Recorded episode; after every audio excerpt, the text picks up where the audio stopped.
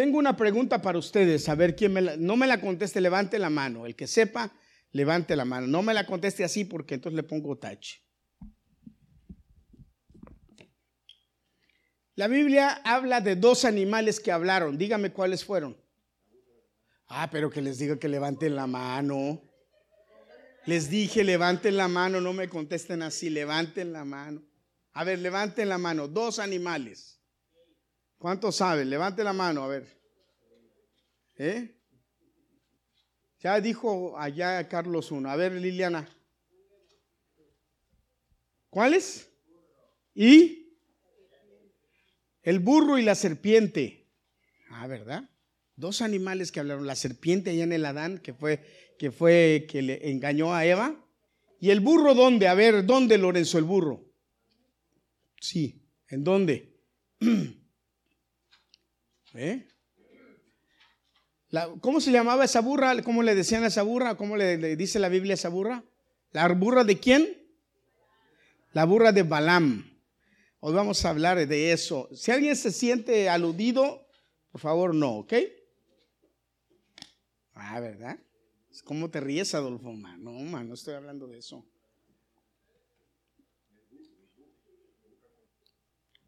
Según yo sé, lo que, lo que la Biblia me dice era una burra, pero bueno, vamos a ver. Pero eso es lo de menos, burro o burra.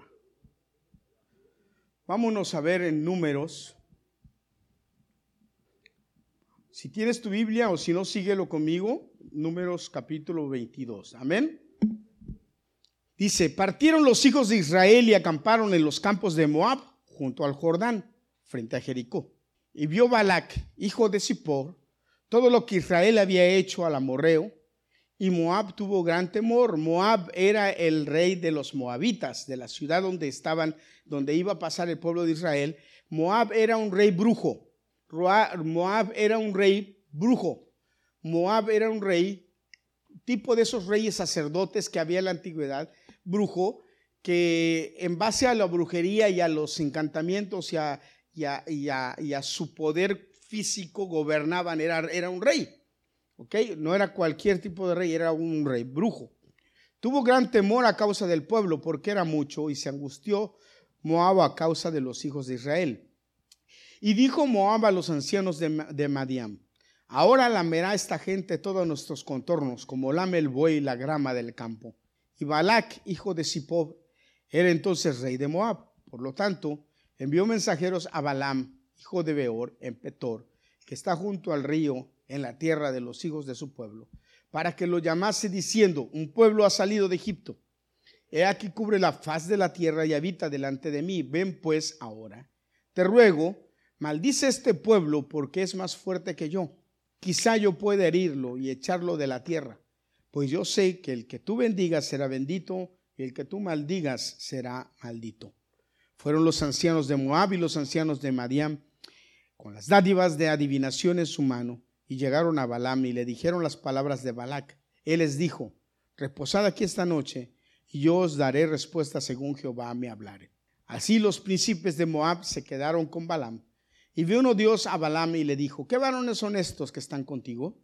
Y Balaam respondió a Dios, Balac, hijo de Zippor, rey de Moab, ha enviado a decirme, he aquí este pueblo que ha salido de Egipto cubre la faz de la tierra. Ven pues ahora y maldícemelo, quizá podré pelear contra él y echarlo. Entonces dijo Dios a Balaam, no vayas con ellos, ni maldigas al pueblo, porque bendito es. Repita, repita otra vez, no vayas conmigo, con ellos. Póngame atención, no vayas con ellos, ni maldigas al pueblo, porque bendito es. Así Balán se levantó por la mañana y dijo a los príncipes de Balac, volveos a vuestra tierra, porque Jehová que dice, no me quiere dejar ir con vosotros, porque Jehová no me quiere dejar ir con vosotros, les dijo, no me quiere dejar ir con vosotros. Y los príncipes de Moab se levantaron y vinieron a Balac y dijeron a Balaam, no quiso venir con nosotros. Amén. Y entonces ahí sigue la narrativa. Volvió Balak a enviar a otros hombres y Balaam volvió a hacer lo mismo. Le consultó a Dios y entonces Dios le dijo, bueno, vas a ir, pero vas a hacer lo que yo te diga. ¿Ok? Balán se levantó, dice, por la mañana, enarboló su asna, era una asna, ¿ok? Y fue con los príncipes de Moab.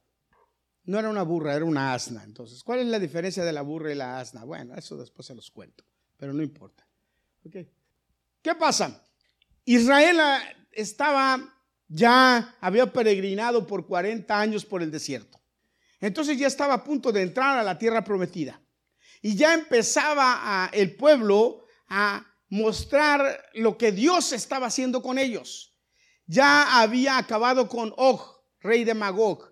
Ya había acabado también, ya había destronado, destrozado a otro pueblo, a Og, rey de Magog, y a, Og y a, y a, perdón, a otro rey, no, estoy seguro si era él, ok, había destrozado, había acabado con unos reyes, entonces el pueblo ya le los reyes de ahí ya le tenían miedo. Y este rey de Moab, aunque el pueblo de Israel no tenía intención de tocar a Moab, no era su intención, pero el rey Balak le tuvo miedo, los vio y vio lo que estaban haciendo y dijo, no, estos cuates van a acabar con nosotros, van a acabar con todo. Y les tuvo miedo. Ahora repito, le, repito, Balak era un, era un brujo, era un rey brujo, era un rey que tenía eh, sus, sus, eh, tratos con espíritus y con los eh, ídolos y con los demonios de aquel contorno que ejercían un poder fuerte sobre el, el entorno donde estaba el pueblo de Israel conquistando. Y él sabía que antes de una guerra física, era más importante tener una guerra espiritual con Israel. Él se dio cuenta que Israel había que vencerlo de una forma espiritual, que la, victoria que se tenía que tener con el, con el pueblo de Israel no era una victoria física, no era una victoria de ejército, que era una victoria espiritual, que mientras él no hiciera algo para que espiritualmente Israel estuviera eh, eh, derrotado o tuviera una debilidad, eh, el pueblo de Israel no iba a poder ser derrotado en el mundo físico. ¿Les, les parece algo semejante esto, hermanos? ¿Mm? Déjame decirte que nosotros como pueblo de Dios, ¿sí? Dios declaró la victoria sobre nosotros. Nosotros dice la Biblia que somos más que vencedores. Amén. Dice que la victoria ya la ha declarado sobre nosotros, que ya hemos ganado. ¿Cuántos dicen amén? ¿Cuántos lo creen? Ahora, ¿por qué a veces tenemos derrotas? ¿Por qué a veces tenemos problemas? Porque el diablo sabe que si nos derrota espiritualmente en algo, o que si tenemos puertas o ventanas abiertas espiritualmente, entonces él va a poder legalmente, físicamente derrotarlos. Por eso es muy importante que tú te mantengas firme en tu caminar con Dios y que cuides tu vida espiritual. Yo ya les he predicado anteriormente, hermanos, las consecuencias del pecado. Y les he dicho, por ejemplo, que en la cruz del Calvario Jesús nos perdonó nuestros pecados. ¿Cuántos dicen amén? ¿Cuántos son limpios? ¿Cuántos son salvos? ¿Cuántos son perdonados? Dice la Biblia que Él nos perdonó nuestros, nuestros pecados, los anteriores, los de ahora y los que vamos a cometer. Ay, pastor, Dios ya me perdonó mis pecados de, de que voy a cometer mañana. Sí, Dios ya te perdonó. El perdón de Dios es permanente. Dice la Biblia y me lo enseña la palabra de Dios, que la gracia de Dios se renueva todos los días. ¿Cuántos dicen amén? Ahora, ¿cuál es el problema del pecado? Y ya se los he enseñado y les he predicado y les he hablado de esto. Bueno, uno de los problemas del pecado es esto que les estoy explicando. Que el diablo tiene autoridad sobre ti, sobre algunas facetas de tu vida por tu pecar. Les das autoridad legal al enemigo sobre ti sobre tus hijos, sobre tus nietos, sobre tu dinero, sobre tu economía, sobre tu eh, eh, eh, salud física. ¿Cuántos dicen amén? Una vez estaba hablando con, una, con una persona en mi trabajo y me dice, oye, me dice, ¿qué hago? A mí me encantan las películas de terror. Y yo le dije, ah, sí, te, encantan las películas de terror. Sí, me dice, me encantan las películas de terror. Y mi esposa me dice que las odia, que porque yo las veo. Que, eh, eh, que cuando yo veo películas de terror, ella no puede dormir en la noche. Y le dije, ¿y tú sí puedes dormir? Me dice, sí, yo sí. Le digo, ¿y tu esposa no? Me dice, no, cuando yo, yo no estoy en la casa y por alguna razón que tengo que salir, mi esposa no duerme, dice que no la dejan dormir. Y le dije, pues qué egoísta eres. Y se me quedó mirando, me, me, me, me, dice, ¿por qué? ¿Qué tiene que ver si yo, yo soy el que las veo, no no es ella? Le dije, pero el problema es que cuando tú ves esas películas de terror, estás abriendo puertas en tu casa que a la que molestan es a tu esposa. Y te digo, ¿y sabes qué? Le dije, y seguramente también a tus hijos. Y él se quedó y me dice, oh, me dice, por eso a mis hijos les pasa eso. Le digo, por tu culpa, porque tú abres puertas porque todas esas películas de terror tienen maldiciones, tienen encantos, tienen cosas que se dicen que abren puertas para, para los entes, para los demonios. Oh, me dice, yo no sabía y le dije, ah, bueno, pues la Biblia dice que por ignorante pecó el pueblo. Ahí está.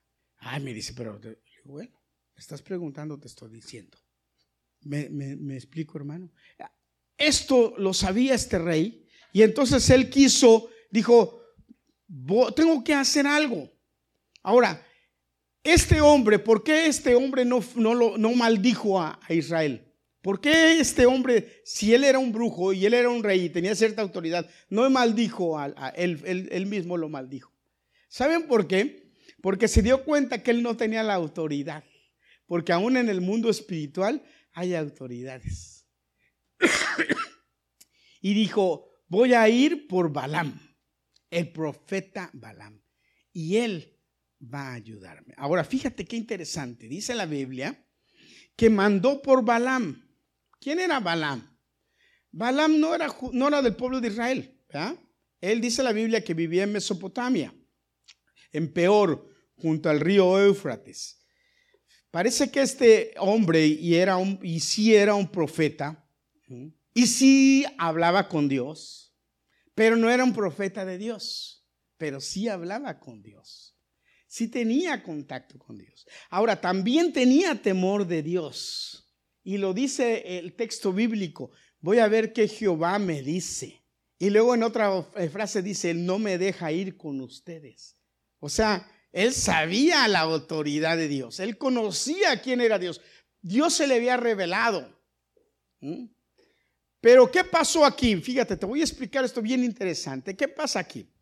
Cuando cuando el rey Balak, Balam, Balak, le manda a los primeros hombres, entre todas las cosas que le da, le da muchos regalos. Y entre todos esos regalos que le dio, ¿qué creen que también le, dio? ¿Mm? Entre todas esas cosas que le dio, le dio también algunas cosas que eran encantamientos, que iban a hacer que la voluntad de Balaam se doblegara ante él y ante lo que le estaba pidiendo. Y cuando llegaron, llegaron los hombres y llegaron los ofrecimientos, ¿qué hizo Balaam? Dice que los recibió, recibió lo que les dieron y los dejó dormir en su casa. O sea que le dijo, bienvenido a todo lo que me des. Esa fue la primera debilidad de Balaam. Le dio encantamientos, le dio hechizos, le dio como cuando la gente va y te dice, ay, mira qué lindo tu hijo, te voy a regalar una pulserita para que se la pongas. Y hasta te la van y se la ponen al bebé. Y tú reprende al diablo en el nombre de Jesucristo. Yo les he dicho a los papás, no dejen que cualquiera le agarre a su hijo, o que cualquiera le ponga la mano a su hijo. ¿Verdad que se los he dicho? Usted va caminando por el supermercado y de repente una mujer va y dice, ay, qué bonito bebé, mire. Y, usted porque le está haciendo morisqueta a su hijo, ay, no. Yo llegaba, qué bonito bebé, gracias. Y órale, vámonos de aquí. ¿Quién es tú? ¿Quién sabe? Y ni te conozco. Ay, pastor, pero no sea exagerado, no sea exagerado. ¿Usted sabe cuántos hijos del diablo hay en la calle? ¿Usted sabe cuántos siervos del diablo hay en la calle? Que lo único que andan haciendo es maldiciendo. Usted debe tener cuidado. Usted debe tener cuidado. Entonces, él recibió los regalos. Entonces, bueno, ya entonces eso empezó a doblegar a Balaam, al profeta. Además de que el profeta Balaam no tenía la cobertura de Dios. Hablaba con Dios. Sabía de Dios, pero no tenía la cobertura de Dios. Entonces va a Balaam y lo recibe. Y en la noche Dios va y se le aparece a Balaam y dice, Balaam, ¿quiénes son esos hombres que están en tu casa? Ahora Dios no sabía quiénes eran. Dios sabía. Pero va y le pregunta, ¿quiénes son los que están en tu casa? Y Balaam les, le cuenta, le dice, ah, es que mira, son siervos de allá de, de Balac, que me mandaron aquí porque dice que le tienen miedo al pueblo de Israel y quieren que vaya y los maldiga. ¿Y qué le dice el Señor? No vayas con ellos, ni maldigas al pueblo. No vayas con ellos, ni maldigas al pueblo. Ese pueblo es bendito. Punto. Ahora esa fue la orden. Hermanos, la pregunta es, ¿había que hablar más del asunto? ¿Había que investigar más acerca de esto? Pero ya el encantamiento estaba tirado sobre Balaam. Y vienen y le dicen a Balac, y Balac dice, ah, parece que no fue suficiente lo que le mandé. Porque aquí parece que la cuestión es una cuestión solamente de, de ambición, de dinero. Y sí, la Biblia después habla mucho de Balac y habla mucho de la maldición. Hermanos, terrible el amor al dinero. Por eso es que la Biblia habla tanto de la, de la, de la, de la cuestión de que los ricos tienen problemas para salvarse. Por eso es que la Biblia habla tanto acerca de la cuestión de que el dinero es la raíz de todos los males. Por eso la, Biblia habla tanto acerca de, de, la gente rica que tiene su confianza en el dinero. Por eso la gente habla, por eso la Biblia habla tanto acerca de, de, cómo tú debes tener cuidado con el dinero, que no debes tener tu corazón en esas riquezas, ni tu corazón en eso metido, y que tú debes saber bien cuál es la diferencia, porque el dinero, hermano, cambia a las personas. Fuerte. Entonces Balak manda a otro grupo y llegan donde Balaam. Y otra vez, ¿qué hace Balaam? Lo recibe y, los y vuelve a recibir lo que le dan.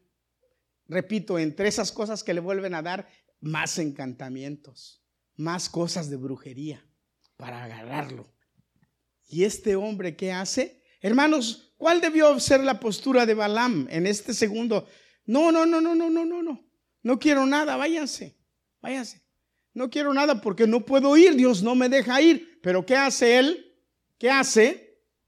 Oh, espérate. Déjame consultar a la noche al Señor a ver qué me dice. Había que consultar otra vez al Señor. ¿No se parece a alguno de nosotros a veces, hermanos? ¿Me están poniendo atención a mí? Póngame atención, hermano. Póngame atención, que esta es la palabra de Dios. Es buena para su vida. Se parece a veces a alguno de nosotros que hemos leído la Biblia y conocemos la palabra de Dios y conocemos lo que la Biblia me dice que tengo que hacer y lo que no tengo que hacer, pero a veces la tentación es tanta que le voy a preguntar al Señor a ver qué me dice. ¿Qué le tienes que preguntar si ya está la Biblia escrita y ya sabes lo que dice? Qué difícil es obedecer cuando la Biblia dice no os juntéis en yugo desigual con los infieles, ¿verdad? Si la Biblia dice no te juntes en yugo desigual, no le preguntes a Dios, Señor, pero es que mira, el alma para ti y el cuerpo para mí. Tengo un, sobrino, un sobrino hace poquito y me dijo, es que tío me casé y no era cristiana. Él es ministro de alabanza en su iglesia y no era cristiana. Pero yo le dije al Señor, pero pues yo que se convierta. Y se convirtió y yo volteo y me la quedo mirando y me río y le digo, ¿qué dijiste? El alma para el Señor y el cuerpo para mí, ¿no? Y ya se empezó a reír. A veces piensan así. Pero una de las noches que estaba aquí se levantó todo preocupado porque tenía un pleito, la mujer peleándole que qué estaba haciendo acá que por qué se había venido, que si iba a otro lugar se había venido a Nueva York. Estando conmigo su tío en la casa de, un pastor peleándole, que porque le hizo caso a otro amigo que le estaba diciendo que no, que no tenía nada que hacer. Y hablo así porque así habla, porque él es norteño. ¿eh? Pero bueno, usted se metió en su lío, ahora arregle. Y luego, luego ya andamos diciéndole a Dios, Señor, ayúdame. Pues ayúdate tú, tú te metiste solo. ¿Qué le dirá el Señor? Pues a ver, ahora vienes donde mí, pero pues, cuando yo te dije que no, no me hiciste caso. Jóvenes, señoritas, no se junten en yugo desigual con los infieles, porque qué combinación tiene la luz con las tinieblas. Ay, pastor, pero ya estoy de novio. Bueno, piénsalo dos veces, porque vas a tener problemas. Yo le digo a, las, a los jóvenes, ok, tú fuiste criado en la iglesia cristiana y, y luego de repente te casas con un católico. O un hombre se casa con una católica. Ok. Tiene su primer hijo, ok. Entonces le dices, voy a ir a presentar a mi bebé. Y ella te va a decir, ¿presentarlo de qué? Si mañana lo bautizamos. Decir, no, pero no, el primer pleito grandísimo. ¿Sí o no? Y de ahí, espérate para lo que va. No, o sea, a mí me ha tocado que cuando se van a casar, que se quiere casar en la iglesia católica. ¿Y qué vamos a hacer? Ay, pastor, Pero es que ese es el problema de Balaam. Dios le dijo, no, no, no. Y él, voy a ver qué me dice el Señor. Ok, durmió y el Señor le dijo, a ver, vas a ir, pero vas a hacer lo que yo te diga. Y aquí pasa, algo muy interesante. Dice que al otro día se prepara Balaam, emocionado Balaam. ¿Saben por qué? Porque le prometió algo el rey. Fíjate, y esto quiero que lo escuches, porque le prometió algo el rey. Fíjate. Se levantó por la mañana, perdón, volvió Balac a enviar otra vez más príncipes y más, y más honorables que los otros, los cuales vinieron a Balán y le dijeron, así dice Balac, fíjate, así dice Balac, fíjate lo que le dice. Te ruego que no dejes de venir a mí, porque sin duda, fíjate, te honraré mucho y haré todo lo que me digas te honraré mucho. ¿Se les hace parecida esta frasecita de te honraré mucho? ¿Algún otro ofrecimiento parecido? ¿O no? ¿Les viene a la mente algo parecido? ¿Eh?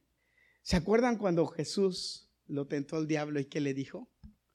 Todos estos reinos te voy a dar si me adoras, si me honras. Te voy a dar. La, frase de te voy a dar los reinos es, los reinos te van a adorar a ti, pero tú me vas a adorar a mí. ¿Y qué le contestó el Señor? Escrito está, al Señor tu Dios adorarás y solamente a Él servirás. Y este rey le dice a Balaam, te honraré mucho. La misma frase. ¿Y saben qué, hermanos? Les voy a contar un cuento que sigue siendo el engaño más grande del diablo todavía hoy en día. Nos dice, te voy a honrar con esto, hazlo.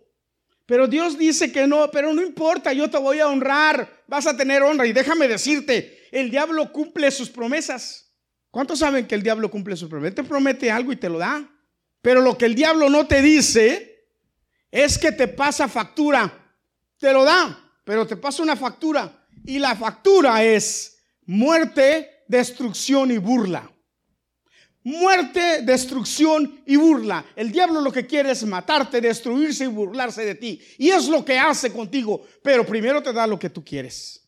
Ese es el gran engaño. Y la gente cree que es así. Hermano, tenemos muestras claras de esto. Nosotros como cristianos debemos abrir los ojos y estar listos. Claro que no nos está ofreciendo cosas a otro nivel, pero cosas a, a otros niveles sí te ofrece. A niveles tuyos sí te las ofrece. Y muchas veces le dices sí.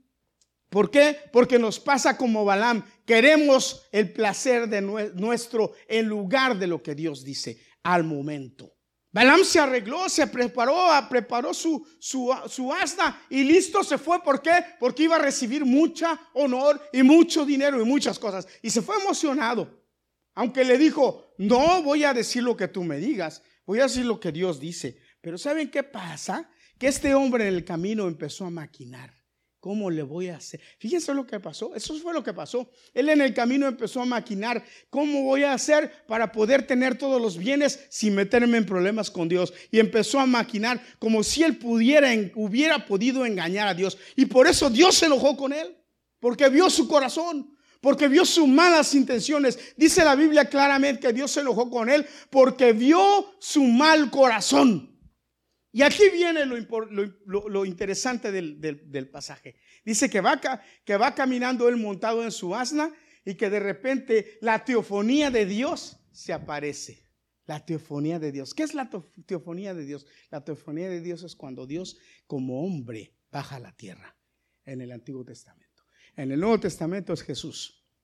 Pero en el Antiguo Testamento Dios bajó muchas veces a la tierra. Y esta es una de las veces que Dios bajó a la tierra. El mismo Dios enojado con... con, con imagínense, imagínense qué, tan, tan, qué tanto poder tenía Balaam espiritualmente que el mismo Dios tuvo que bajar. No mandó a un ángel, bajó él. Dice que bajó él con su espada. ¿Por qué? Porque lo iba a matar.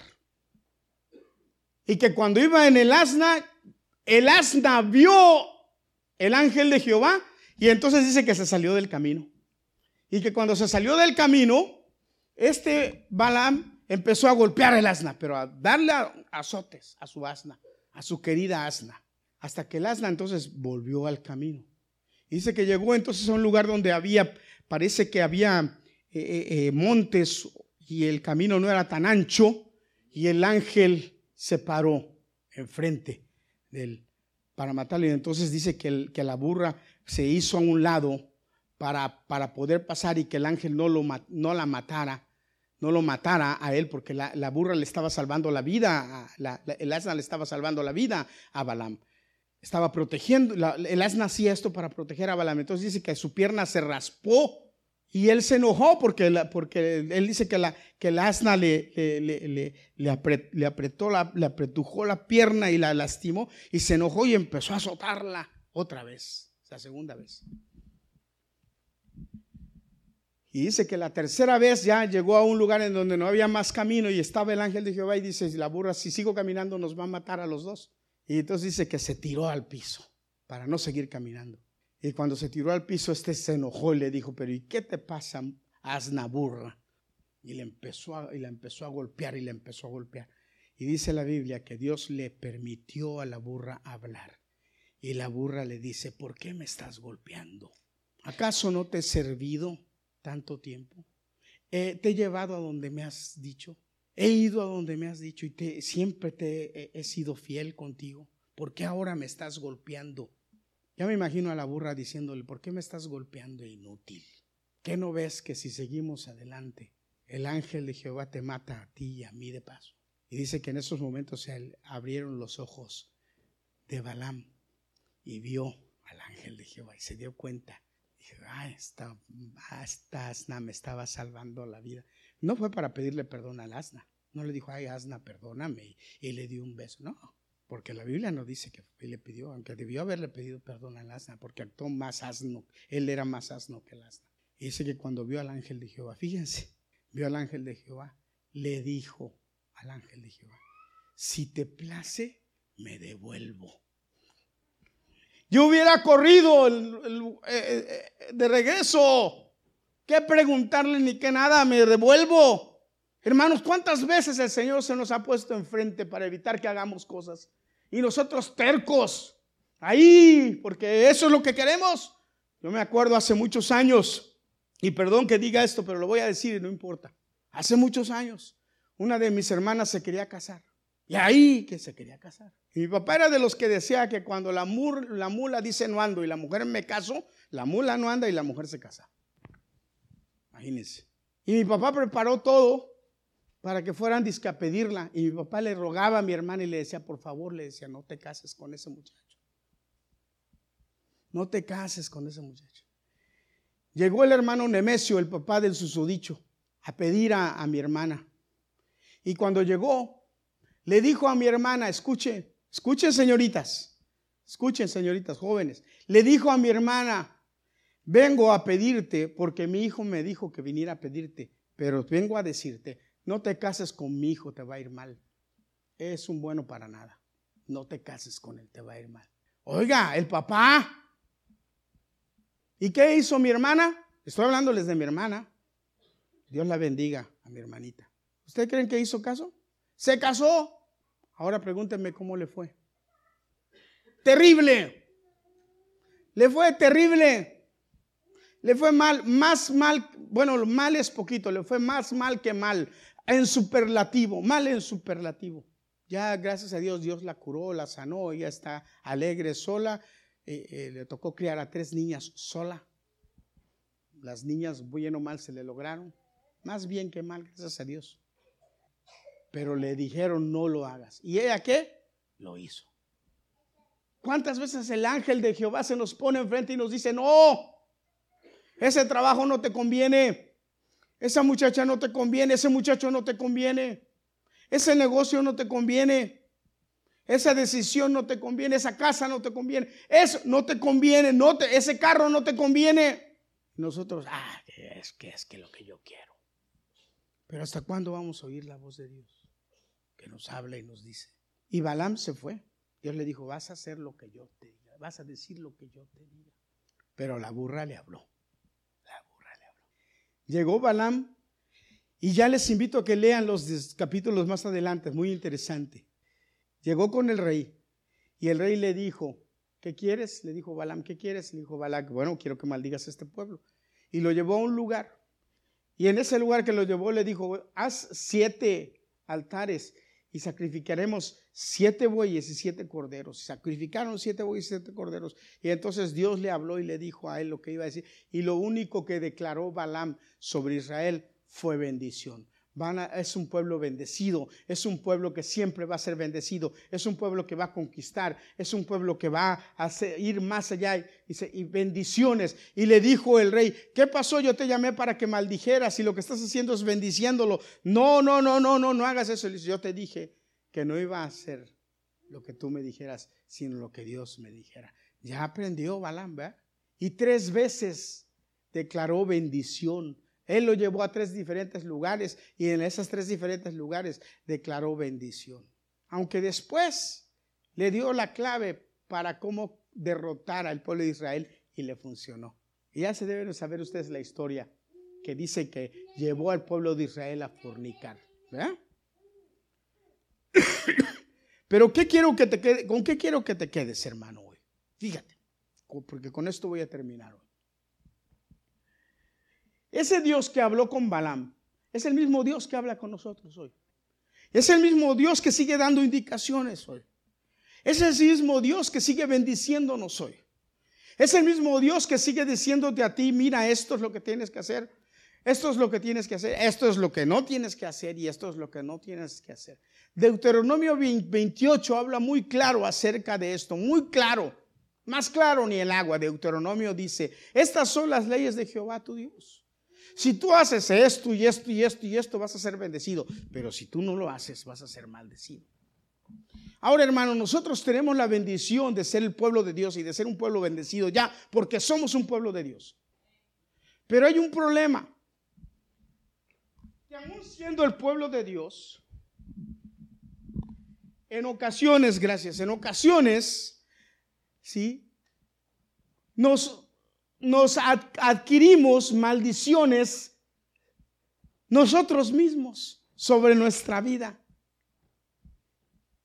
A veces, sin, a veces sabiendo y a veces sin querer, pero las recibimos.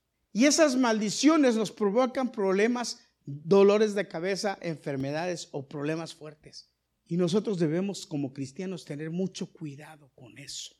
Uno de los problemas más grandes que tenemos como cristianos, ¿saben cuál es, hermanos? Nuestra boca. Nuestra boca, lo que decimos y lo que hablamos es bien importante. Usted debe tener mucho cuidado con lo que habla y con lo que dice. Mire hermano, tan importante es lo que hablamos que en el principio Dios hizo todo el mundo con su boca. ¿Verdad? Dice la Biblia que en el principio creó Dios el cielo y la tierra y dice que Él dijo y empezó a formarse. Él dijo, Dios habló. Y la Biblia nos enseña que en nuestra boca tenemos el poder de la vida y de la muerte. ¿Verdad que sí, hermano? Entonces, es muy importante que nosotros aprendamos a bendecir porque fuimos formados y fuimos llamados y fuimos llamados al reino de Dios a bendecir, no a maldecir. Nosotros no somos gente de maldición, somos gente de bendición, que debemos declarar siempre bendición. Usted no fue llamado para maldición. Y nosotros debemos bendecir con nuestra boca, siempre. Debemos cuidar lo que hablamos y lo que decimos, porque en nuestra boca está la vida.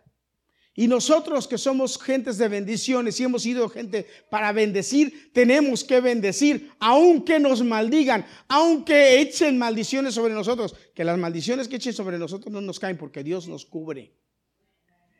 Pero ¿sabe cuál es la única manera en que una maldición de alguien sobre usted caiga sobre usted?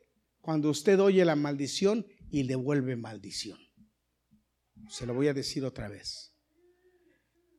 Se lo puedo decir de una manera sencilla o se lo puedo decir de una manera fuerte, pero se lo voy a decir de una manera sencilla. La fuerte piénsela usted.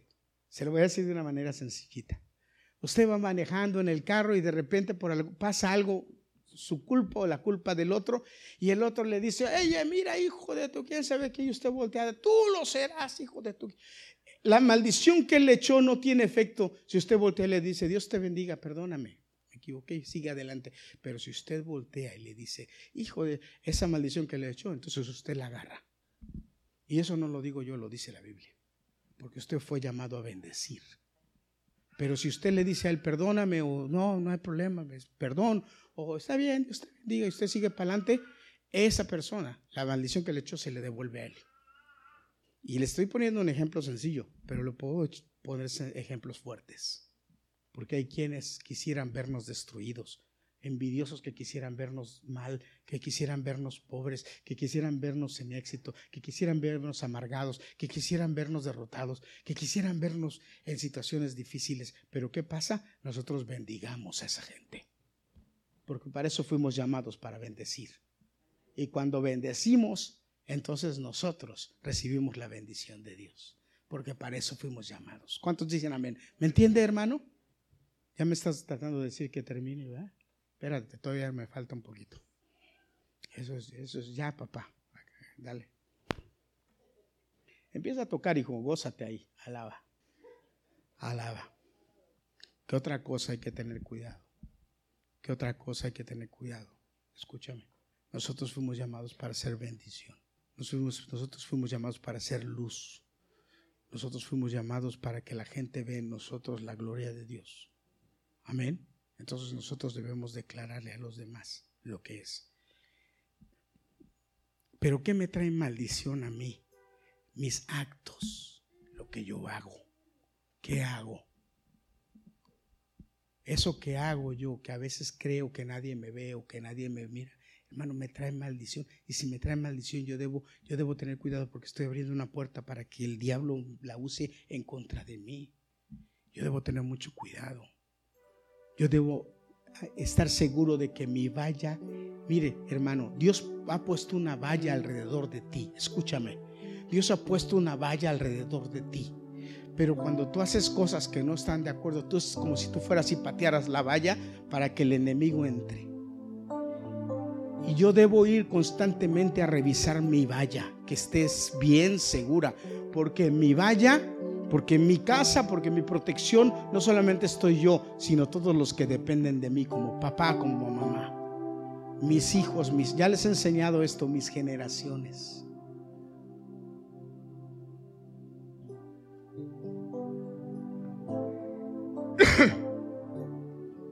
¿Cuántos dicen amén? ¿Cuántos me están escuchando? Yo no tengo, no tengo por qué echarme maldiciones encima yo no fui llamado a eso. Yo, sé, tengo que bendecir, ser bendecido. Y para ser bendecido tengo que hacer lo que Dios me dice. Y lo último que te voy a enseñar, ya con eso ahora sí voy a terminar. Lo último es, hermanos, el problema de Balaam fue el dinero. Ese fue el problema de Balaam, el dinero, el amor al dinero. Él quiso el dinero. Y a veces eso nos cuesta tanto trabajo a nosotros, hermanos. Pero déjame decirte a ti, hermano, hermana, sí. Todo lo que tú tienes es de Dios. Dios te lo ha dado. Todo es de Dios. Y lo único que Dios te dice es, dame lo mío. Con lo demás, yo te voy a bendecir, pero tú dame lo mío. Y cuando nosotros no le damos a Dios lo de Él, esa es otra puerta que abrimos de maldición.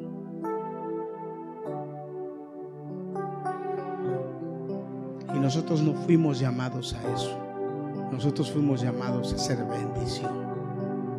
Dios te quiere bendecir. Porque sabes, a Dios no le hace falta nada de lo tuyo. Él lo que quiere es bendecirte. Que tú entiendas que Él quiere bendecirte. darle a un pobre. Dale a un pobre. Bendice a alguien. Cumple con Dios. Y cierra las puertas. Asegúrate de que la reja en tu, en tu tierra esté segura en, en todas las facetas de tu vida. Y vas a estar seguro, vas a estar bien. No dejes que te gane la oferta del diablo. ándale, sí, vas a estar bien, vas, eso te va a hacer feliz, no es cierto. Hermano, no es cierto.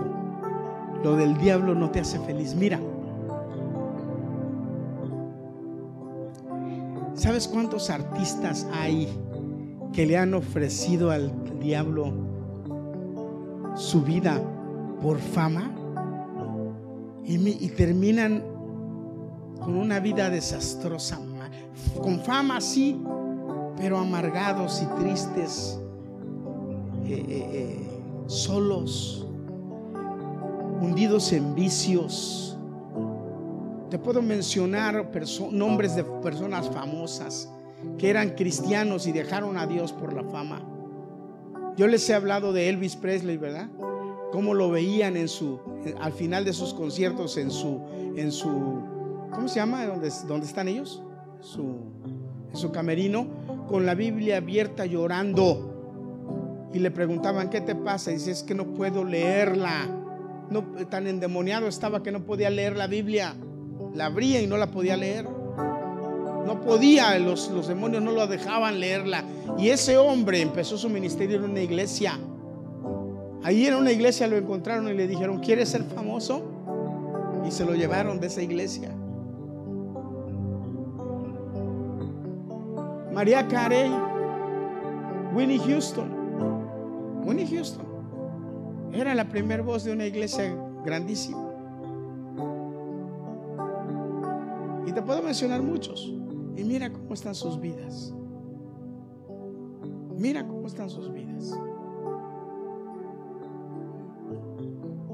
¿Por qué? Porque el diablo lo único que te ofrece, te cumple. Porque si es verdad, mira cuánto dinero tienen. Mira qué famosos son. Pero la Biblia dice, ¿y de qué me sirve ganar al mundo si pierdo a Cristo? Hermano, no hay nada mejor que tener paz, que tener gozo. A veces yo me siento en mi casa así tranquilo y digo, de verdad que cuando cantamos ese himno que dice paz, cuán dulce paz es aquella que el Padre nos da. Yo recuerdo que inunde por siempre mi ser. La paz de Dios, hermano, no se compara con nada. ¿Qué más quieres tú? Todo lo demás es efímero, pasajero. Balaam no se dio cuenta.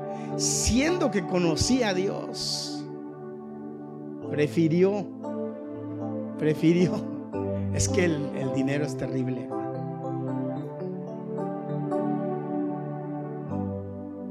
Hay quienes sueñan ganarse la lotería. Una vez estaba platicando con el pastor Felipe acerca de esto y me dijo, y me dijo esto y es verdad. La gente no sabe que sus pecados crecen al nivel de su poder económico. Si tú tienes un problemita de pornografía, pero es un problemita que por tu economía no crece porque tu economía no te deja, espérate que tengas un acceso de 3, 4 millones de dólares a ver a dónde crece tu problemita de pornografía. Si tienes un problemita de drogas, pero no lo puedes mantener porque no te da el dinero y, eh, te ganaste 10 millones de dólares en la lotería. Hermanos, yo tengo un amigo, compañero de trabajo. Le dieron 3 millones de dólares. El hombre está sufriendo, ahorita está sufriendo porque eh, el dinero, los 112 mil dólares que tenía en el 401k, se le fueron 80 mil dólares, perdió la, bolsa en donde lo tenía invertido. Ahora nada más tiene 22 mil y está vuelto loco pero yo le dije, pero ¿y todo el dinero que te dieron?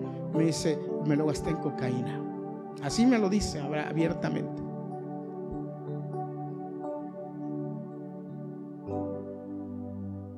Yo les he contado el testimonio de él, él dejó de usar cocaína. Yo les he contado por qué él dejó de usar cocaína.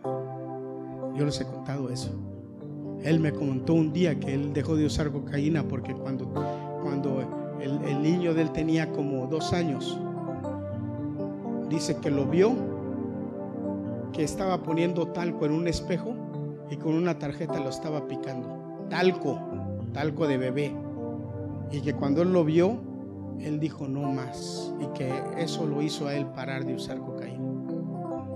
Y yo cuando él me contó eso, yo le dije, tu hijo te veía, me dice nunca.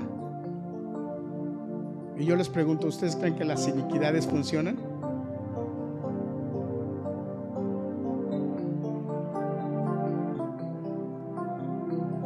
Por eso yo le digo, usted tenga cuidado con lo que hace en lo secreto, que el diablo se lo susurra a sus hijos. Póngase de pie, vamos a terminar.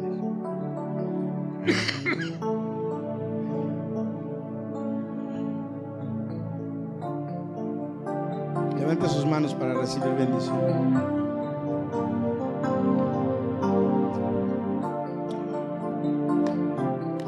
Termino diciéndote, lo que el Señor te dice en esta noche es, levántate y haz lo que yo te diga. El Señor te dice, levántate y haz lo que yo te diga. ¿Cuántos dicen? Amén. Dígame, levántate y haz lo que yo te diga. Hermanos, si el Señor no se lo dijo, no lo haga. Amén.